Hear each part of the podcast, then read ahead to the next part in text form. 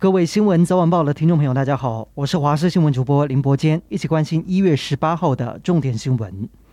今天国内新增十七例的本土确诊，跟昨天相同，都是今年本土个案最多的数字。主要还是来自持续发展的传播链，包含桃园西堤餐厅传播链再增加五例确诊，而桃园联邦银行传播链也在新增六人确诊。另外还有两例是桃园机场相关确诊，甚至又出现新的个案。新竹某公司主管一家四口也中招。指挥官陈时中坦言，目前国内采取多层次防疫，仍然力求清零，但是也因为疫情大量传播，民众还是要做好与病毒共存的心理准备。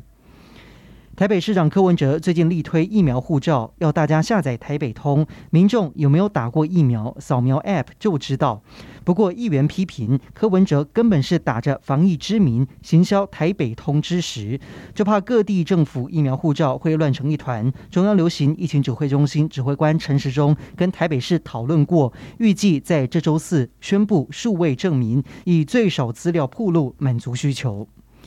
斯洛维尼亚总理杨萨近期接受印度国营电视台访问时透露，斯洛维尼亚正在跟台湾洽谈互设代表处，并且表示中国对立陶宛的经济报复，长久下来对各方都没有好处。对此，我国外交部发言人欧江安表示，外交部已经注意到该报道，将会积极与理念相近的伙伴交往互动，寻求强化实质合作的机会。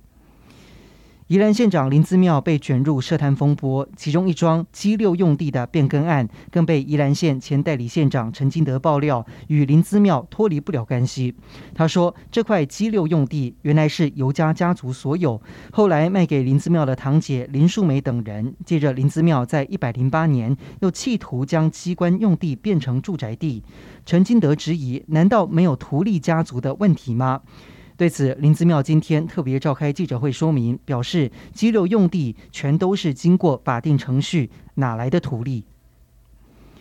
今天是农历十二月十六号，也是农民历上的尾牙，不少人特别到南投紫南宫拜拜，感谢土地公一年来的保佑。信徒很多，但是无法让大家都一起进庙里面，因为新冠疫情在北部升温，因此庙方宣布，从今天开始，庙内的人数不能够超过六人。还有过去元宵节隔天都会请上万名的信徒现场吃丁酒的活动，而虎年也确定喊卡，改成发冷冻料理包。